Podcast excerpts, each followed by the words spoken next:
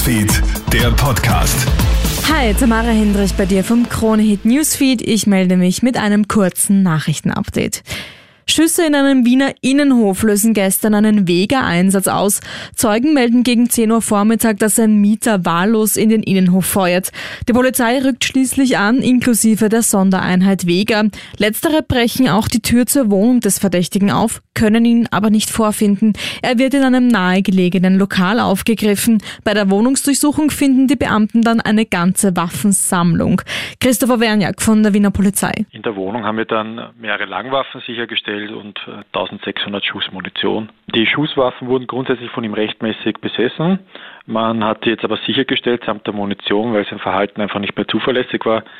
Er hat jetzt auch ein vorläufiges Waffenverbot bekommen und er wurde jetzt auch angezeigt wegen äh, Gefährdung der körperlichen Sicherheit. Alle Infos dazu auch auf kronehit.at.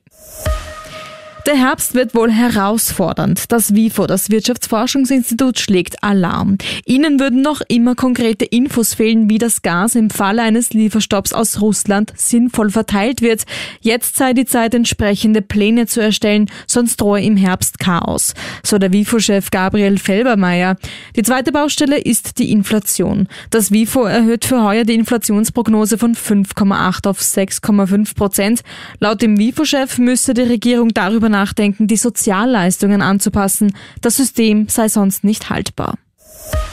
Ein Tierdrama spielt sich derzeit in Frankreich ab. Ein Orca-Wal hat sich in die Seine verirrt und findet nicht mehr Richtung Meer. Eine Gruppe von Wissenschaftlern, Polizei und Feuerwehr sind aktuell im Einsatz, um dem Tier zu helfen.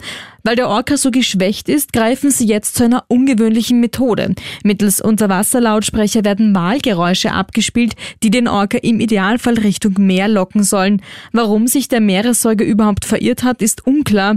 Es wird spekuliert, dass er sich in den Ärmelkanal zurückgezogen hat, um sich von einer Krankheit zu erholen.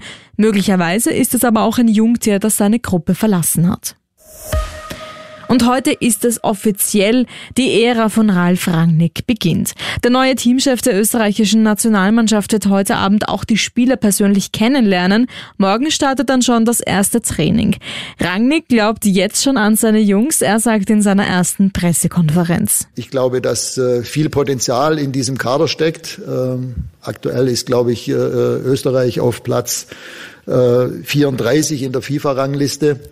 Und es sind im Moment Länder vor uns, Länder wie Dänemark, die Schweiz, Wales, Schweden, der Iran, Marokko, die Ukraine, Südkorea, Costa Rica, Ägypten, Tschechien, die stehen alle vor Österreich und ich weiß jetzt nicht, ob das unbedingt so sein muss oder auch so bleiben muss. Rangnick gibt außerdem bekannt, dass er den Beratervertrag mit Manchester United aufgelöst hat. Er möchte sich voll und ganz auf den Job als Nationaltrainer konzentrieren. Das war's mal von mir. Alle Updates und die neuesten Entwicklungen checkst du dir im Kronehit Newsfeed oder online auf kronehit.at. Schönen Sonntag wünsche ich dir noch. Kronehit Newsfeed, der Podcast.